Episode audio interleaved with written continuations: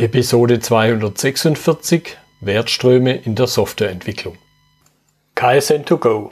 Herzlich willkommen zu dem Podcast für Lean-Interessierte, die in ihren Organisationen die kontinuierliche Verbesserung der Geschäftsprozesse und Abläufe anstreben, um Nutzen zu steigern, Ressourcenverbrauch zu reduzieren und damit Freiräume für echte Wertschöpfung zu schaffen, für mehr Erfolg durch Kunden- und Mitarbeiterzufriedenheit – höhere Produktivität durch mehr Effektivität und Effizienz an den Maschinen, im Außendienst, in den Büros bis zur Chefetage.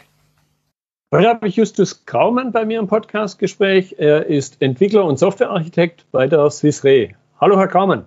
Ja, hallo oder wie man ähm, in der Schweiz sagt, Grüezi, ja, oder Guten Abend miteinander. Ja, also mein Name ist Justus Kraumann. Ich äh, bin bei der äh, Swissre oder auf Deutsch Schweizer Rückversicherung äh, seit äh, über acht Jahren tätig. Rückversicherung ist natürlich ein bisschen, äh, was die Leute vielleicht eher nicht so kennen. Ich erkläre es immer gerne, die Rückversicherung ist praktisch die Versicherung der Erstversicherer.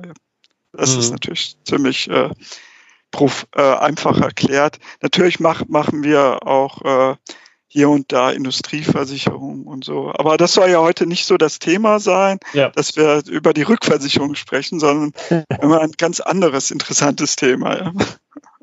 Genau.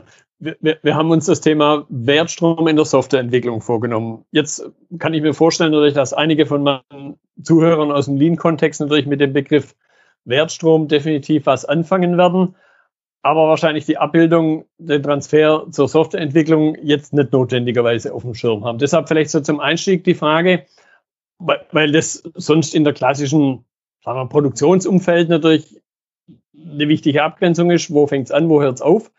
Wie grenzt sich ein Wertstrom in der Softwareentwicklung ab? Ja, das ist dann immer die Frage, welchen Scope man setzt. Ja. Äh, wir haben auch äh, ähm, bei uns immer so Diskussionen, äh, wie ermittelt man den Wertstrom? Ja, ich sage immer, mhm. äh, es ist immer gut, erstmal zu beginnen äh, ähm, bei Teams, welche Softwareprodukte sie herstellen und mhm. welche Nutzerkreise sie haben. Ja. Und gerade in meinem Umfeld, ich mache ich mach auch so DevOps-Transformation, ist es auch enorm wichtig, den Scope nicht zu hoch zu setzen. Ja? Sonst hat man mhm. nachher riesige, äh, ein riesig, einen ziemlich abstrakten Wert, Wertstrom, ja. Und man hat dann eigentlich zu viele Menschen dahinter. Und das ist das Problem, den dann runterzubrechen auf, auf äh, einzelne Änderungen. Ja. Mhm. Also wir, wir haben dann immer so gemacht, dass wir dann im Einzelnen mit einzelnen Teams angefangen haben. Mhm. Ja, da, da sehe ich schon mal eine, gewisse Ähnlichkeit zum, zum klassischen Wertstrom. Da hat man im Grunde eine ähnliche Herausforderung. Wie grenzt sich so eher produktseitig ab, um nicht so diesen Pullover-Wollknäuel-Effekt zu haben? Ich ziehe an einem Faden und zum Schluss äh, ist der ganze Pullover aufgezogen oder der ganze Wollknäuel. Genau, richtig, ja. Ja, ja. ja. Jetzt haben Sie gerade noch einen anderen wichtigen Begriff genannt, wo ich auch glaube, dass das jetzt den klassischen Lean-Menschen wahrscheinlich gar nichts sagt, nämlich DevOps. Und vielleicht äh, sagen Sie da nur zwei, drei Sätze wahrscheinlich oder vielleicht sogar noch ein paar mehr, was denn dahinter steckt. Da, damit ja, auch meine, ja. ich, ich sage mal, meine Lean-Menschen das einordnen können. Ja, eigentlich DevOps und Lean, die haben eigentlich, finde ich, ziemlich viel gemeinsam. Und ja, es ist eigentlich auch immer äh, kein, kein Wunder, dass so neue Methoden meistens so äh, äh, aus dem Methodenkoffer von von bestehenden Methoden etwas nehmen und ein bisschen, ich sag mal, ein bisschen anders verpacken und formulieren. Mhm. Der Grundsatz von, von DevOps ist ja erstmal, ich sag's profan, dass so früher getrennte Teams sowie klassische Anwendungsentwicklung und auf der einen Seite ja, und auf der anderen Seite das klassische Operations, die dann die Anwendung betreiben, dass die einfach näher zusammenkommen, ja, dass sie praktisch erkennen, mhm. okay, an sich, was wir machen, wir betreiben eigentlich zusammen ein Produkt, ja, ein Produkt und mhm. liefern eigentlich und erzeugen dadurch mit diesem Produkt äh, entweder Freude bei den Anwendern oder äh, oder einen gewissen Wert, ja. Das, äh, ja. ich finde auch den Begriff Wertstrom, äh, da habe ich auch neulich mal diskutiert, kann man auch mit Nutz, also kann man lange dis diskutieren, Wert oder Nutzenstrom, ja. Mhm. Ähm, geht aber in die äh, gleiche Richtung, dass diese gemeinsamen, äh, dass so ein gemeinsames Feeling entsteht, ja, zwischen Dev, zwischen Anwendungsentwickler und Operations, ja. Und das war eigentlich der, der Ursprung, ja, und daraus hat sich natürlich äh, viel mehr entwickelt oder kann sich viel mehr entwickeln. Ja. Schon allein die Idee, dass man, dass man diese Barrieren zwischen klassischen Silos aufhebt, ja, mhm. finde ich auch einen ganz wichtigen ja. Element in DevOps, ja. So dieses klassische, ja. Äh, das ist auch ähm, äh, ganz, ganz lustig, klassische Business, das Anforderungen stellt und dann schickt es dann rüber per Word-Dokument an, an die Entwicklungsabteilung. die entwickelt dann etwas und schickt das dann auch rüber als Paket, ja, irgendwie an das Operations und das spielt es ein, ja. Und ähm, ja, das ist so dieses klassische Silo-Denken, ja. Und äh, es gibt auch viele Ansätze, ähm, im, zum Beispiel im agilen Umfeld, das ja auch das, das versucht zu brechen. Ja. Mhm. Ja. Jetzt könnte ich mir auch vorstellen, der ein oder andere, dem natürlich Wertstrom absolut ein Begriff ist und da, wo das herkommt, Mike Rother und, und Co., der sich jetzt vielleicht fragt, ja, okay, aus der Produktion kenne ich das. Wie ist jetzt jemand aus der Softwareentwicklung auf den Begriff Wertstrom gestoßen? Und dann auch noch zu sagen, hey, ist eine coole Sache und ich bilde das auf mein Geschäft, meine Tätigkeit ab. Mhm. Ja, das ist auch interessant. Ja, also ich, ich erzähle mal so aus meinem äh, Leben ein bisschen, wie ich vorher kannte ich den Begriff eigentlich auch nicht. Ja, Wertstrom, was ist denn das? Und ich bin eigentlich dadurch äh, raufgekommen eben über diese DevOps-Einführung. Klassischer Weg. Wir hatten einen Consultant, einen DevOps-Consultant von draußen, und der hat sich dann überlegt mit uns zusammen, ja, wie wie bringen wir eigentlich so Teams näher an DevOps? Ja. Und der hat dann mhm. eben diese Methodik Value Stream Mapping eingeführt. Mhm. Mhm. Und natürlich, wenn jetzt einer aus Produktion das sieht, ja, die Optimierungen in Produktion, die sind, äh, kennen das auch an Beispielen, die sind ja sehr äh, ähm, an Zahlen fixiert. Ja. Der würde vielleicht, wenn er das sieht, sagen, ah, das ist ja das ist mir zu äh, flach, ja, sag ich mal, weil hier ging es ja viel um qualitative Veränderung bei uns, ja, mhm. zu sagen, mhm. ja. genau. Jetzt, mein, ich, ich selber habe auch einen Software-Hintergrund, mhm. sagen wir mal im früheren Leben, im, im letzten Jahrtausend, und ich, ich kenne da ein, ja, ich möchte es mal Dilemma nennen der Softwareproduktion ich habe das für mich so unter der Begrifflichkeit, Kunden sind ja nicht gleich Kunden, beziehungsweise ich habe halt unterschiedliche, ja, ich will es gar nicht mal Nutzer nennen. Unter Kunden hat jeder auch sofort ein Bild im Kopf, vielleicht wenn er halt aus einem Produktionsumfeld rauskommt, jemand kauft ein Auto als Kunde und dann fährt er es auch. Das heißt, mhm. Käufer, Kunde, Nutzer ist im Grunde alles das Gleiche. Im Software-Kontext und speziell in diesem in diesem betrieblich-kommerziellen Kontext, vielleicht bei der Embedded Software nochmal ein bisschen anders, wo mhm. ich jetzt herkomme. Da ist ja Anwender und Nutzer, der, der vor einem Bildschirm sitzt, das ist ja nicht der, der irgendwann mal entscheidet, ich kaufe diese Software. Und, und da, daraus hat sich für mich damals, und ich glaube, das ist nicht besser geworden, immer ein gewisses Dilemma ergeben. Ja, ich finde, erstmal ist es äh, wichtig, ähm, von diesen äh, Kundenbegriff ein bisschen abzuweichen. Ja. Also ähm, mhm. mal ein Beispiel, ähm, ich bin also im, im, im Finance-Bereich, äh, äh Finance-IT-Bereich zuständig, mhm. ja. Und es ist schon mal erstmal interessant, wer überhaupt der Kunde ist von dem, was wir erzeugen. Ja. Also ja. Sich darüber Gedanken zu machen, weil es wird viel zu leichtsinnig der Begriff Kunde immer verwendet. Ähm, der mhm. Kunde ist zum Beispiel nicht der, der äh, Business-User, der äh, Change-Request erstellt ja, und anfordert. Ja. Es muss nicht unbedingt der Kunde sein. Äh, und ich wäre da auch sehr vorsichtig, wenn es äh, wenn's, äh, äh, Leute sind, die in der gleichen Firma arbeiten. Das sind dann eher mhm. äh, Anwender oder User oder wir haben auch Begriffe bei uns wie Power-User. Ja. Power-User mhm. sind die extrem viel mit der Anwendung arbeiten und auch auch Feedback geben, sehr, sehr schnell Feedback haben und die haben auch so meistens, das ist interessant, so spezielle Feedback-Kanäle, ja, zu der mhm. IT, ja. es ist aber, äh, ich finde das deshalb wichtig, weil ähm, der Begriff Kunde äh, wird deshalb manchmal falsch verwendet. Da entsteht so praktisch auch so eine Distanz wieder zwischen den, der die äh, Anwendung entwickelt, ja, und der die Anwendung nutzt. Mhm. Da gibt es auch so, so, eine, so ein Hierarchiedenken im Gehirn scheinbar, ja. Dass der, der die Anwendung nutzt, äh, erhaben ist über alles, ja, genau. Er ist schon wichtig, aber es muss halt zusammenspielen, finde ich, ja. Ja, also, und ich glaube, mhm. und, und im Kontrast halt zu, zu sowas Klassischem wie einem Auto, da ist ja typischerweise der Nutzer, der, der, der das Auto, genau, der das Auto ja. auch irgendwann mal gekauft hat ja. und dafür bezahlt hat. Jetzt bei einem Software-Anwender, der macht ja selber persönlich, so wie ich jetzt hier vor meinem Bildschirm sitze, ich mache nicht meinen Geldbeutel auf. Ja, ich schon, aber jemand in Ihrem Kontext, ein genau, Nutzer ja. einer Software, macht ja nicht den Geldbeutel auf. Und, ja. und der, der kann sich dann auch, und der hat auch nicht, glaube ich, diesen Hebel zu sagen, ja, wenn du mir nicht das so entwickelst, wie ich das brauche, bezahle ich nicht dafür. Gehe ich zu jemand anders. Er hat ja gar nicht die Wahl. Ja, er hat aber schon äh, im ähm, innerbetrieblichen Kontext, ne, hat er schon die Wahl, die Software mhm. zu äh, nicht nur zu benutzen, sondern auch äh, hoffentlich auch Feedback zu geben. Ja, ja. Mhm. Und dass das Feedback auch schnell äh, bei denen ankommt, die, äh, der die Software betreibt oder ja, genau.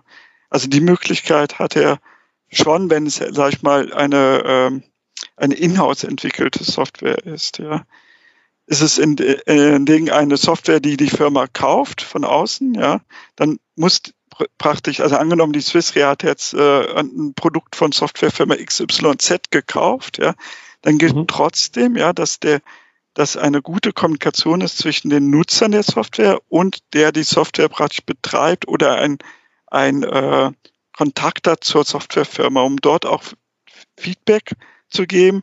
Es geht ja immer bei Software darum, Software äh, wird ja genutzt, um, sage ich mal, Prozesse zu vereinfachen. Ja. Mhm. Und äh, sollte ja äh, nicht dafür sein, äh, Prozesse zu erschweren. Ja, genau. Ja, ja und, und mir kommt noch ein Punkt gerade in den Sinn, weil, weil ich es gerade in, in einem anderen Kontext, äh, mhm. im Grunde bei einem Kunden erlebe. Im Software-Kontext ist man dann eher geneigt manchmal, hat ja die Chance, zu sagen, ja, da bastel ich mir halt irgendwas mit Excel zusammen. Also die, diese, diese beliebte Schatten, diese beliebten Schattenprozesse, die Schatten-IT, genau, ja. Die, die es einmal leicht machen. Meine, wenn ich das wieder aufs Auto übertrage, kann ich ja nicht sagen, bah, mir, ah doch, da könnte man es theoretisch auch machen, da greife ich dann zum Tuning oder so irgendwas. Aber da sind dann vielleicht die Möglichkeiten eingeschränkt, während, und speziell wenn man dann über so Dinge wie Low-Code und No-Code nachdenkt, gehen ja da alle Türen auf. Und ich finde es genau. immer ein Stück weit fast sogar gefährlich. Und ich glaube, das, da kommt mir jetzt gerade in den Sinn, deshalb ist es umso wichtiger im Grunde hinzuhören, was die Nutzer da draußen wollen, um sie nicht irgendwie auf dunkle Pfade zu führen. Ja, das ist auch äh, wichtig, aber dieses Excel-Beispiel ist äh, hervorragend gewählt, ja, weil gerade im Finanzabteilung ist es ja praktisch das Paradetool schlechthin, ja, Excel. Ja. Und in der Tat, äh, ähm, an sich kann man es ja auch nicht verhindern, dass die das so bauen, ja. Und das gilt auch so bei, bei Ana wenn wir zum Wertstrom zurückkommen, bei Analysen geht es ja immer mhm. zu, erstmal zu verstehen, erstmal, was passiert eigentlich, ja. Also diesen Ist-Zustand äh, äh, aufzunehmen. Ja. Gut, es gibt auch mhm. Anhänger, die sagen, nein, das brauchen wir nicht, wir wollen den zukünftigen Zustand haben, aber ich bin eher Verfechter des Ist-Zustandsaufnehmens, würde ich mhm. sagen. Und gerade bei solchen Leuten, die jetzt so mit Excel anfangen, ja, also das Schlimmste, was, was man machen kann, einfach sagen, ähm, nein, also wir verbieten euch das jetzt einfach, ja. Weil die haben das ja nicht ohne, ohne Grund gemacht, ja. Meistens, um, weil die bestehende Software vielleicht nicht das abbildet, was sie gerne machen wollen, oder es zu langsam ist, ja. Also da kenne ich auch Beispiele, jetzt darf ich noch nicht zu viele sagen. Aber es ist ja heutzutage auch so, das Bild des Fachusers hat sich ja auch geändert. Ja, die, die Leute, die in Fachabteilungen sitzen, die können nicht nur Excel bedienen, sondern die können auch äh, Python-Skripte schreiben und so weiter. Ja. Und das muss man ein bisschen aufnehmen und dann, äh, sag ich mal, äh, wenn man, wenn man dort äh, eine Software einführt, auch solche Fälle dann äh, verstehen und aufnehmen. Ja. Mhm. Damit, damit dann diese Software das dann auch richtig abbildet. Ja. Genau, und, damit sie letzten Endes den Zweck erfüllt, den sich der Nutzer vorstellt. Und im Grunde ist ja auch das, das Einzige, was zählt, weil Software soll ein Problem lösen, einen Prozess ermöglichen, ja. verbessern, beschleunigen. Und wenn sie das nicht macht, dann verliert sie im Grunde schlagartig. Aber bleiben wir noch mal bei diesem schönen Beispiel mit dem Excel und äh, ja, mhm. weil weil es ja, ähm, das ist, finde ich, auch so essentiell bei dieser Wertstromanalyse, dass man schon ein bisschen einen leicht übergeordneten Prozess äh, abbildet oder darstellt, ja, transparent macht. Ja. Es kann ja mhm. sein, dass, äh, dass die Person A, ja, irgendwo in der Finanzabteilung in dem Prozess diese tollen Excel macht, ja, Daten zur Person B schickt, ja, die hat auch so eine tolle Excel und beide optimieren praktisch in den Jahren immer in ihren kleinen Excel-Programmen herum, wissen aber mhm. nichts, nichts voneinander, ja. Und so etwas gilt es auch in Unternehmen bisschen zu verhindern. Und das ja. geschieht erst dann, wenn man Transparenz über Teams macht, ja, genau. Ja. Ja. Das, das finde ich immer dieses fas, eigentlich faszinierendste Moment in so Wert, Wertstrom-Mappings, Analysen, ja, oder Workshops, wenn die Leute dann mal zusammen sind und dann diesen äh, Ist-Zustand mal aufmalen. Ja. Das ist so praktisch oh ja. wie das oh ja. Aha-Erlebnis. Ja. Absolut. Das, das gibt es im Grunde überall. Äh, das würde ich ganz gerne noch ein bisschen vertiefen. Diesen, ich glaube jetzt wieder, die Lean-Menschen klassisch kennen natürlich eine Wertstromanalyse. Mhm. Und, und der Mike Rother hat ja nicht umsonst sein erstes Buch zu dem Thema Learning to See, also Sehen lernen genannt. Und jetzt da mal dann konkret nachgefragt, jetzt ist ja Software nichts, gut, ich sehe eine Benutzeroberfläche, mhm. aber so wirklich was sehen, wie wenn ich durch eine Produktion rum, durchlaufe, da, da, da stehen waren rum, zwischen Material steht rum, da stehen natürlich Maschinen, Anlagen rum. So eins zu eins lässt sich ja auf den ersten Blick nicht übertragen. Und trotzdem, mhm. Sie haben es ja mehrfach schon erwähnt, nutzen Sie es. Und, und, und deshalb mal, mal da nochmal hinterfragt, ja, wie funktioniert hier das Sehen lernen, Verstehen dadurch, wenn es eigentlich nichts Physisches zu sehen gibt? Hm. Ja gut, es passiert schon etwas Physisches oder es agieren ja eigentlich letztendlich Menschen miteinander in der Nutzung und äh, Entwicklung der Software. Ja. Mhm. Bloß der Unterschied ist hier ein wenig, man hat eins kein physisches Produkt ja vor sich, sagt so, ja, jetzt können wir es anfassen und äh, und äh, bisschen ausprobieren. Ja, das hat man nicht. Und man sieht auch nicht diese ganzen Werkzahlen, wie das Produkt äh, entsteht. Was man aber mhm. auch äh, äh, erkennen kann, ähm, dass man den, den Prozessablauf, ja, so ein bisschen er, erkennen, äh, äh, die Möglichkeit hat zu erkennen, wenn man einfach mit den Leuten redet. Und das ja. klingt jetzt so profan, ja, rede doch mal mit den Leuten, sondern mit den Leuten redet, die wirklich, ähm, sag ich mal, Dinge tun. Ja, also mhm. es, in unseren Analysen, wir haben das mit, ähm, sag ich mal, äh, vorgefertigten Interviews gemacht. Wir haben uns überlegt, welche Fragen wollen wir stellen, weil wir einfach nicht die Zeit hatten, jetzt, sag ich mal, Projektteams zu begleiten. Ja. Mhm. Das haben wir immer so strukturierte Interviews gemacht und an sich aus den Interviews haben wir dann eine Idee entwickelt, wie der Ist-Wertstrom aussieht, ja. Aber, und das finde ich immer ganz wichtig, letztendlich war das nur äh, eine Vorbereitung, Stufe für einen Workshop. Also die Leute, die mhm. an den Interviews beteiligt, die wir interviewt haben, die haben letztlich abgestimmt oder noch diesen Ist-Zustand dieses Ist-Verständnis eines Wertstroms ähm, mhm. ähm, haben mhm. Sie gesagt, ja, das ist es, oder haben es noch innerhalb des Workshops verändert. Aber es ist wirklich eine Kunst, wertfrei zuzuhören. Ich glaube, das ist eine ja, ganz, ganz wichtige Eigenschaft. Ja, kann ich. Kann ich, ich gebe Ihnen mal ein ganz, ganz lustiges Beispiel. Ja, am Anfang, mhm. das, das passiert halt eben äh, als äh, Anfänger in diesem Bereich. Ja, wenn man jetzt ein, ein Team äh, einfach so fragt, wie viel Deployments die im Monat haben, also Software-Deployments in Produktion, mhm. und die sagen einfach, wir hätten nur eins. Ja, und dann kann man natürlich sagen, so aus der DevOps-Sicht, hm, das ist jetzt aber komisch, ja. Eins ja, klingt mir jetzt ziemlich wenig, ja. Und dann könnte man sofort kommen bei, bei so einer Zahl, ah, jetzt will ich die jetzt challengen, ja. Jetzt sage ich, nein, das ist eigentlich viel zu wenig, was ihr da macht.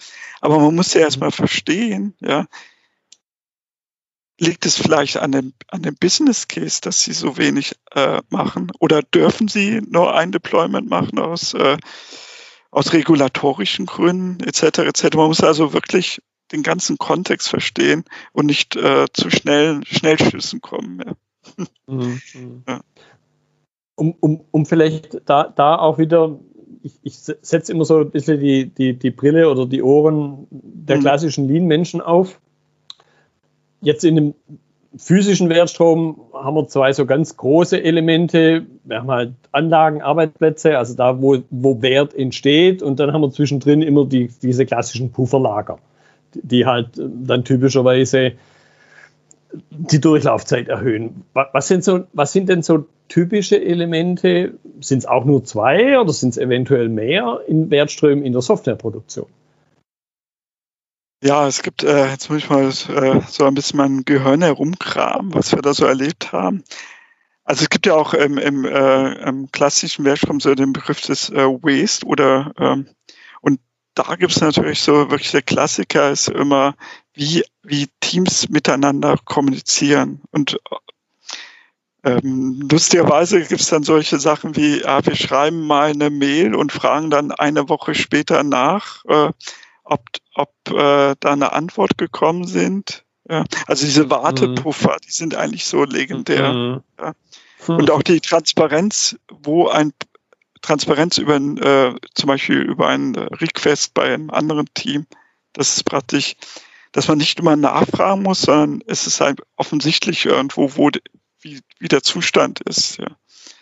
So, mhm. solche Dinge sind eigentlich immer, äh, finde ich schon prädestiniert im Bereich Software, Softwareentwicklung. Ja. Gut, dann, dann höre ich jetzt ein Stück weit raus. Im Grunde ist natürlich äh, ein Informationsfluss, den ich habe, im, im Vergleich zu, zu einem physischen Produkt, das da langsam angereichert wird, wo, wo dran rumgeschraubt wird, wo irgendwie bearbeitet wird. Hier habe ich einen Informationsfluss. Und da kann natürlich genau das Gleiche passieren, dass es, wie Sie es gerade angedeutet haben, dass es halt einfach irgendwo mal eine Woche lang rumliegt bis jemand nachfragt, in einer Mailbox drin, wo halt jemand von oben oder von unten, von links, von rechts abarbeitet. Und da, da kommt jetzt der Gedanke, das sind natürlich dann auch diese typischen, und das lässt sich dann wieder eins zu eins fast übertragen, diese typischen Warte- und Liegezeiten.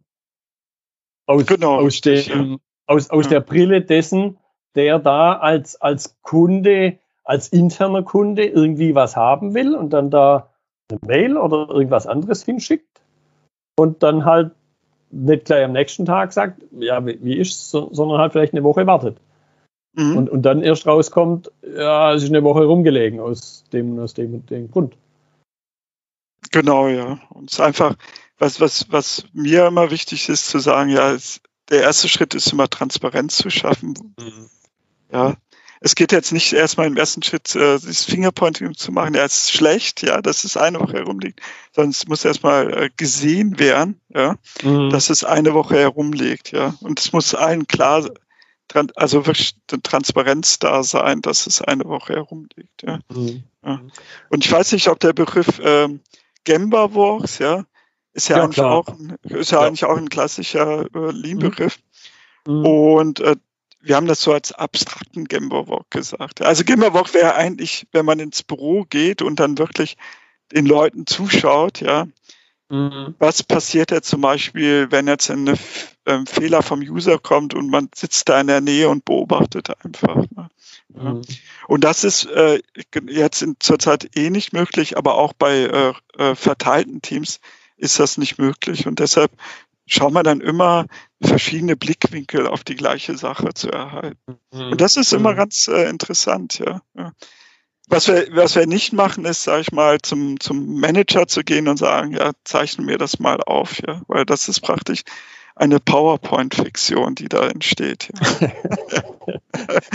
das, das, ist schön, den kannte ich jetzt noch nicht, aber ja, ja, den habe ich gerade entworfen. PowerPoint. Okay, super. Klasse, klasse. Äh, jetzt äh, gibt es im, im klassischen wie der physischen Wertstrom ja so einen Effekt des Batchings. So nach dem Motto, jetzt habe ich hier diese Maschine und wenn ich da fünf gleiche Teile drauf mache mhm. und, und dann anschließend fünf andere Teile, dann muss ich die umrüsten zwischendrin. Und deshalb, um natürlich die Maschine möglichst gut auszulasten, möglichst wenig zu rüsten, weil das ist ja in Anführungszeichen zumindest nicht wertschöpfend, vielleicht nicht verschwenden, aber auf jeden Fall nicht wertschöpfend, tritt sowas wie Batching auf. Also das heißt, mhm. ich mache halt fünf und wenn ich irgendwann merke, bah, da kommt jede Woche einer mit äh, fünf mal fünf, dann ist die Tendenz irgendwie so, im, ich glaube, im menschlichen äh, Genom verankert, aus, aus klassischen Vorzeiten, dann mache ich halt mal 25 auf einen Schlag, mhm. weil dann muss ich nur einmal rüsten.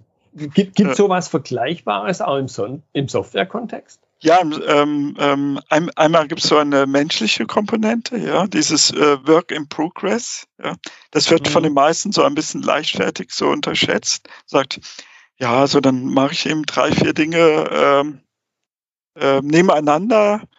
Das, das stört mich ja nicht. Aber das Problem ist einfach, wenn man sich mal selbst äh, in sich selbst reinschaut, was bedeutet das? Man muss immer den Kontext wechseln, ja. Und mhm. äh, das bedeutet letztendlich, dass die Arbeit äh, langsamer wird, ja, oder unvollständig, ja, nicht mehr so 100% konzentriert. Ja. Das erkennt man ja, auch. Also, also so, so das, das, hm? das, klassische Multitasking letzten Endes. Ja, genau, richtig. Ne? Und ja, das andere, das andere Phänomen ist natürlich so, dass äh, ich nenne es jetzt mal das Scrum-Phänomen, ja, dass man äh, mit Sprints anfängt, ja.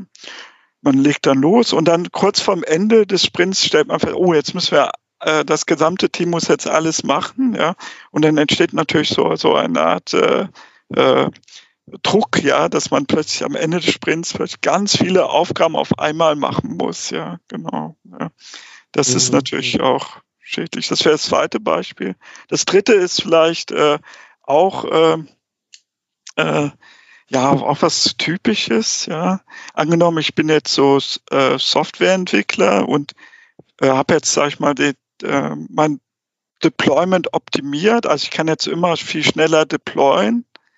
Sag ich mal, ich deploy jetzt in die Testumgebung, ja, und das mhm. geschieht jetzt äh, viel besser als früher. Plus in der Testumgebung wird jetzt, sag ich mal, manuell noch getestet, ja. Und da sitzt mhm. jetzt nur ein, ein, eine arme, arme Socke, sag ich jetzt mal. Mhm. Und die muss laufen, immer äh, neue Pakete äh, testen und kommt gar nicht mehr voran. Ja, und da entsteht dann auch so etwas. Ja, ja.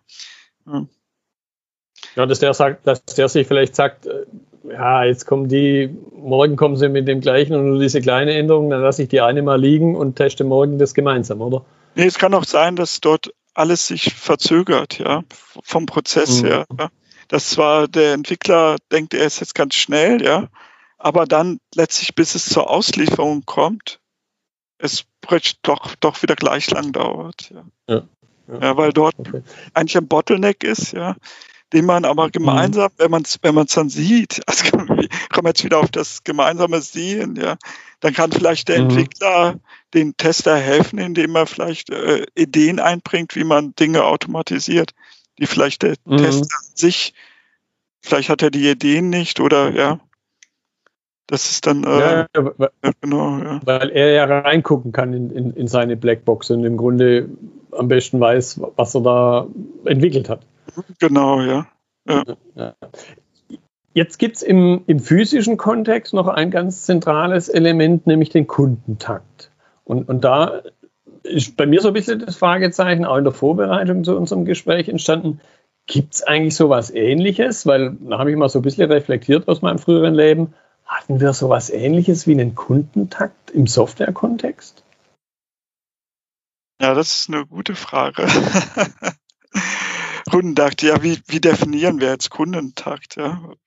Ich frage jetzt mal zurück, was ist Ihr Verständnis über? Ja, spontan kam mir dann der Gedanke, es hat so ein bisschen was mit dem zu tun, so dieses äh, Continuous Integration, dass ich also im Grunde ja ständig in der Lage bin, eine lauffähige Software zu haben. Mhm. Dadurch entsteht dann im Grunde auch das Zweite, nachdem man, oder was weiteres, wonach man im Lean-Kontext ja so, so strebt, die, dieser Flussgedanke. Nicht, mhm. nicht dieses, dieses äh, Ziehende einerseits, sondern halt fließen. Ziehend hat immer noch was, was Aktives, aber am einfachsten ist es ja, wenn es wie so ein, so ein ruhiger Fluss so dahin fließt. Also ständig, und auf den Software-Kontext übertragen, hätte ich jetzt spontan gesagt, eben ständig halt was Laufwerk zu haben. Mhm, und, genau. Und ja. bei, bei, jeder Kleinigkeit, wo, wo einer sagt, bah, hier, diese Maske gefällt mir nicht, da müssten wir was tun. Und dann fast mit einem Fingerschnippen plötzlich ist da das neue Eingabefeld da. Ohne mhm. dass jetzt hier Tage, wochenlange Integrationsarbeit notwendig ist, die dann genauso lange dauert, bis der Benutzer sein Bedürfnis erfüllt kriegt. Mhm. Ja, das gibt es natürlich äh, auch, aber man muss immer auch hier äh, immer die Anwendungsfälle schauen. Ja. Es ist klar immer Ziel, so einen ruhigen Fluss der Softwareentwicklung herzustellen. Warum? Mhm. weil es ein sehr geordneter, was heißt geordneter Prozess und eine stetige Veränderung mitbringt. Die äh, Menschen im Prozess äh, sind dann, äh, sag ich mal, diesen, diesen Spitzen, also es entstehen keine, keine äh, Arbeitsspitzen mehr, so wie früher, mhm. dass ein Quarterly Release rausgebracht wird, ja, wo dann ja. Ganze Pakete zusammengeschnürt werden und am Wochenende werden die installiert, sondern es entsteht vielleicht ein ruhiger Fluss, ja, ruhiger und stetiger Fluss. Was man aber äh, doch beachten muss, es gibt, weil ich schon am Anfang sagte, man sollte jetzt nicht immer erwarten, dass äh, jede Woche ein äh, Produktionsdeployment stattfindet. Ja, vielleicht gibt es äh, ein, ein, äh, regulatorische Gründe, warum das vielleicht in gewissen mhm. Zeiten nicht der Fall sein darf. Ja. Mhm. Ja, und das ist natürlich äh, schon ein, äh, und da kommen wir, kommen wir auch wieder zum Bogen zum DevOps, ja.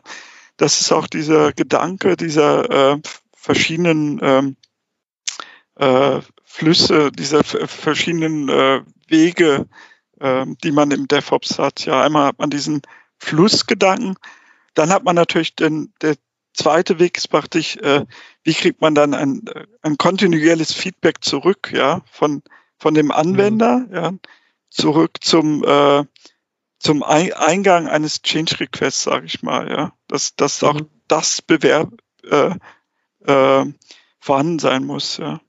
Mhm. Und der dritte Weg ist, äh, äh, das äh, ist so ein bisschen angelehnt aus diesem äh, berühmten Phoenix-Handbuch, vielleicht kennen Sie das auch, ist natürlich auch, dass man äh, äh, in einer Organisation auch immer ein, ein Freiraum für Experimente und äh, Learning haben muss. Ja, warum mhm. ist das so wichtig? Weil genau daraus entsteht dann auch Innovation für ganz neue Software. Ja. Mhm. Ja. Oder ganz neue Ansätze, ja. äh, Software zu, zu entwickeln. Ja, genau. den, den Punkt würde ich, ich gucke so ein bisschen Richtung Uhr, mhm. den Punkt würde, würde ich ganz zum, zum Schluss äh, noch ganz gerne ein bisschen vertiefen, wie dieser Aspekt kontinuierliche Verbesserung Verbesserung man in der Softwareentwicklung, im Softwarewertstrom umsetzt. Weil, weil ich auch glaube, ich, und das finde ich immer spannend, wenn, wenn ich Unterhaltungen führe mit jemandem, der so im Grunde auf den ersten Blick so ganz weit weg vom klassischen Lean ist und dann aber plötzlich, plötzlich unheimliche Ähnlichkeiten oder auch Lernchancen entstehen. Deshalb, und, und Sie hatten es gerade auch ein bisschen angedeutet, wie, wie schafft man das im Software-Kontext, immer so diesen Schritt neben sich zu treten und zu überlegen, wie können wir das, was wir tun, auch noch verbessern? Weil das ist jetzt im physischen Kontext. Mhm. Auch eine echt große Herausforderung, so nach dem Motto, ah, wir müssen Schrauben machen, wir müssen Schrauben machen oder wir müssen Bäume fällen, wir haben aber keine Zeit, Zeit die Säge zu schärfen. Mhm. Jetzt sage ich was, was sehr allgemein ist. Ja, es, es hängt auch äh, diesen Impuls, dass man etwas verbessern will, ja, der muss erstmal von sich selbst selbst kommen. Ja, das ist sehr intrinsisch gelagert. Ja, bloß eine eine äh, eine äh, Firma muss die Möglichkeit, diesen Freiraum geben, diesen Impuls auszuleben. Ja, also ja. und was ähm, wir eigentlich äh, eingeführt haben beim, beim Experimentieren, also wir haben solche Labs oder Community of Practice haben wir sie genannt, ja, wo dann verschiedene Leute aus verschiedenen Bereichen zusammenarbeiten und, äh, sag ich mal, gewisse neue Technologien erforschen. Völlig äh, erstmal ohne Business Case, ja, sondern mhm. äh, praktisch so, so wie ein Experimentierlabor, ja, und dafür auch gewisse Zeitbudgets bekommen. Und hier finde ich auch zwei Aspekte ganz wichtig. Einmal, dass man neue Dinge aus äh, äh, lernt mit, mit anderen, also nicht alleine. Und mhm. dass man äh, mit Leuten zusammenarbeitet, indem man normalerweise im Produktteam vielleicht nicht zusammenarbeitet. Ja, so ein bisschen über seinen eigenen Tellerrand mhm. rausschaut. Ähm, äh, das ist dann, sag ich mal, auch das, der zweite Aspekt dann ähm, bei diesem Community of Practice. Ja, ja genau. Aber noch, noch einmal ist sehr wichtig, äh, dass sie, vielleicht muss man das viel mehr lernen, ja, dass die Leute ein bisschen raus, rauskommen aus ihrer eigenen Komfortzone und so ein mhm. bisschen Neugier haben, etwas Neues zu probieren und auch zu wagen. Und bei dem Wagen ist auch was ganz Wichtiges zur Risikokultur ja, ja. eines Firmas. Also Fehler müssen dann auch ein bisschen äh, tolerierbar sein. Ja. Oder oder man muss auch Fehler verstehen. Ich habe jetzt so zum Beispiel einen lustigen, ist vielleicht gar nicht so lustiger Fall gehabt. Äh, dann äh, habe ich aus Versehen bei im, beim im Cloud-Bereich, ja, haben wir auch einen Experimentier-Workspace gehabt und da hat mir äh, zu viel Rechte gegeben. Und das mhm. hatte plötzlich die Auswirkung, dass eine Userin aus Versehen zu viel gelöscht hat, ja. Und mhm. früher in, in, im alten Mindset, ja, was, was hätte man gemacht? Man wäre sofort, äh, sag ich mal, zum Vorgesetzten gegangen und hätte dann äh, Tram Tram gemacht, ja. Mhm. Aber man muss eben daraus, man muss sehen, okay, das akzeptieren, das ist halt passiert und daraus auch äh, lernen, ja, was, was können wir dann verbessern, ja. Ja, an, an, im, so einen Impuls ziehen, einen Impuls ziehen. Wie, wie kann ich so eine Situation verhindern, dass zu viele Rechte vergeben werden. Genau, und richtig, ja, genau. Ja. Im Grunde auch wieder ganz viele Ähnlichkeiten und wo Sie gerade erzählt haben von diesen Runden, da sprang mir sofort der Begriff in den Sinn Quality Circle. Das ist mhm. das jetzt, was man in dem klassischen Produktionsbereich macht, wo man halt einfach auch schlichtweg erstmal die Zeit braucht dafür. Und das ist das Allerwichtigste, wenn ich den Menschen die Zeit nicht gebe, dann brauche ich mich nicht zu wundern, wenn sie an der Verbesserung nicht mitwirken können. Mhm. Und, und wenn ich es halt auf die Spitze treibe, dann töte ich jeden Impuls, jede Motivation über das reine Tun hinauszudenken und drüber nachzudenken, was kann ich verbessern. Und, und das finde ich jetzt hochspannend an unserer Unterhaltung, die ganze Zeit im Grunde schon. Und jetzt zum Schluss nochmal noch mal verstärkt, dass es im Grunde immer wieder um die gleichen Sachen geht. Ja, das ist wirklich interessant. Ja lass, lass den Menschen nicht zu 100% aus, wenn du möchtest, dass sie besser werden. Genau, richtig. Und das darf man auch bei im, im ganzen, also äh, Scrum-Ansatz nicht vergessen, ja, Freiräume zu geben zur Weiterbildung ja. oder zu, zum Experimentieren, ja, weil, weil wenn man immer in diesem Scrum-Rad ist, in diesen zwei Wochen Sprints, ja, darf man einfach diesen Aspekt nicht äh, äh, vergessen, ja. ja. Sonst äh, steigt dann auch im Laufe der Zeit immer eine gewisse Unzufriedenheit bei den, bei den Leuten. Ja, ja genau. absolut, absolut. Gut, prima. Herr Graumann, ich fand es wieder, ja, da wiederhole ich mich schon fast immer, weil es im Grunde in jeder Episode, aber hier nochmal ganz ja. speziell, weil so auf den ersten Blick die Themen so ganz weit auseinander lagen und, und trotzdem im Laufe, also für mich zumindest im Laufe des Gesprächs unheimlich viele Ähnlichkeiten na, ich will nicht sagen entstanden, die waren ja vorher schon da, aber mir persönlich bewusst geworden sind. Und ich könnte mir auch vorstellen, dem einen oder anderen Zuhörer, dass es immer wieder im Grunde die gleichen Sachen sind. Menschen Zeit geben, den Kontext zu gestalten, also den, Kontext zu gestalten, indem man ihnen Zeit gibt und damit die Chance gibt, äh, zu verbessern. Dinge, über Dinge nachzudenken, was man tagtäglich tut und zu verbessern. Deshalb, ich danke Ihnen da nochmal mhm. vielmals für Ihre Zeit, für die interessanten Impulse. Vielen Dank auch für die Einladung, bei Ihnen zu sprechen. Ja. Gerne. Danke, ja. Das war die heutige Episode im Gespräch mit Justus Graumann zum Thema Wertströme in der Softwareentwicklung. Notizen und Links zur Episode finden Sie auf meiner Website unter dem Stichwort 246. Wenn Ihnen die Folge gefallen hat, freue ich mich über Ihre Bewertung bei iTunes. Sie geben damit auch anderen Lean-Interessierten die Chance, den Podcast zu entdecken. Ich bin Götz Müller und das war KSN2Go. Vielen Dank fürs Zuhören und Ihr Interesse. Ich wünsche Ihnen eine gute Zeit bis zur nächsten Episode und denken Sie immer daran, bei allem, was Sie tun oder lassen, das Leben ist viel zu kurz, um es mit Verschwendung zu verbringen.